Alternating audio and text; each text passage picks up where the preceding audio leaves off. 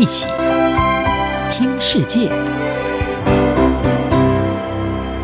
欢迎来到一起听世界，请听一下中央广播电台的国际专题报道。今天的国际专题要为您报道的是菲律宾大选另类竞争，小马可是在假讯息战中获胜。菲律宾总统大选的选战正如火如荼的进行当中。根据民意调查，已故的独裁者马可仕总统，他的儿子小马可仕支持度是大幅的领先其他的候选人。但是调查发现，小马可仕阵营利用社群媒体来宣传并且美化他的家族形象，社群平台也已经开始出现假讯息，否认前总统马可仕过去在戒严期间侵害人权的行为。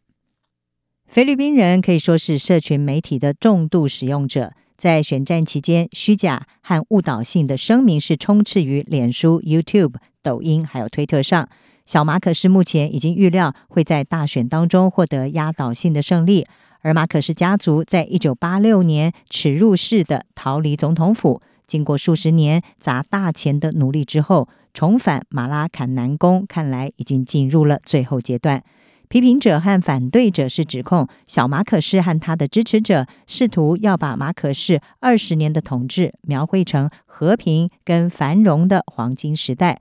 重塑家族形象的努力似乎也已经成功的转化成了选票，获得许多年轻选民还有怀念马可仕时代选民的支持。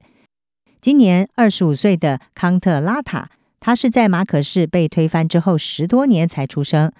脸书上关于马可仕的贴文已经说服他会把票投给小马可仕。他说：“我了解到马可仕总统时期建造的基础设施，从那个时候开始，我对他的看法是正面的。”他还说：“我认为也许小马可仕可以延续他父亲已经起头的工作。”而康特拉塔是一名送货司机，在二零一六年总统大选，他的票是投给了杜特蒂。法新社的事实查核小组，还有菲律宾的事实查核联盟，他们的分析显示，和选举相关的错误讯息，主要是集中在两位领先的总统候选人，分别是小马可仕和现任的副总统罗贝多。但是，菲律宾的事实查核联盟是指出，数据显示罗贝多的负面讯息占多数，而小马可仕则是享有压倒性的正面讯息。这个现象让人想起了二零一六年大选的时候，有关杜特地和他对手的大量贴文。这些贴文被认为是杜特地能够胜选的关键之一。小马可是他的支持主要是来自他的家族在北部的大本营，还有副总统候选人也是第一千金萨拉他们之间的结盟。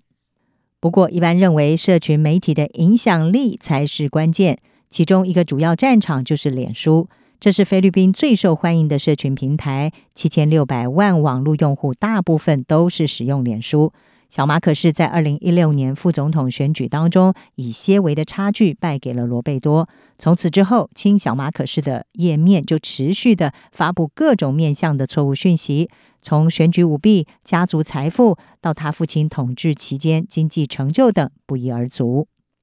在被法新社所揭露的数十则有关马可氏家族的不实讯息当中，有一种流传的说法是，马可氏家族的庞大家产是来自于他担任律师期间客户所支付的大批黄金。而法新社也核实了数十个有关罗贝多的不实或者是误导讯息，其中包括篡改的照片还有影片，目的是要把他描绘成是愚蠢、对选民不友善，甚至是一名共产主义者。马尼拉的德拉萨尔大学政治学者阿基勒斯他就表示，其他竞选活动很难和小马可仕的网络机器竞争，因为这已经发展了六年，他们真的很努力的在主导这些空间，早就开始投资网络大军，并且建立网络社群，现在已经开始收割利益。小马可仕则是否认他利用网军。他先前在一项访问当中就指控事实查核者有的时候是存在着自己的设定，编造了归咎于他的论述。他说呢，他才是假新闻的受害者。马可仕家族成员经常宣称自己是假讯息的受害者。他们说呢，他们受到主流媒体的不公平对待，而这和美国前总统川普的说法可以说是似曾相识。不过，这种说法的确也获得部分选民的共鸣。例如，在马尼拉销售进口化妆品和香水的这一位选民丹尼尔森斯就表示，在看到了小马可仕被攻击之后，他自己已经成了他的狂热支持者。马赛诸塞大学和哈佛大学假讯息研究学者科博斯是说，小马可仕的社群媒体实力是恢复他家族品牌的长期投资成果。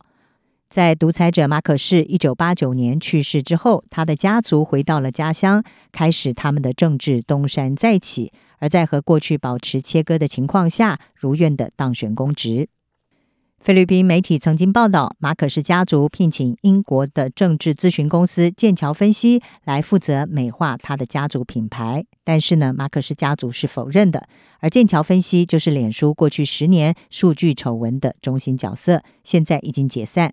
为了打击错误讯息，脸书是表示正在和选举委员会合作，让人们连结正确的选举讯息，并且支持事实查核活动和投资教育计划。不过，获得诺贝尔和平奖的新闻工作者，也是新闻网站 Rappler 的共同创办人瑞萨是表示，在协助消除谎言方面，脸书可以做得更多。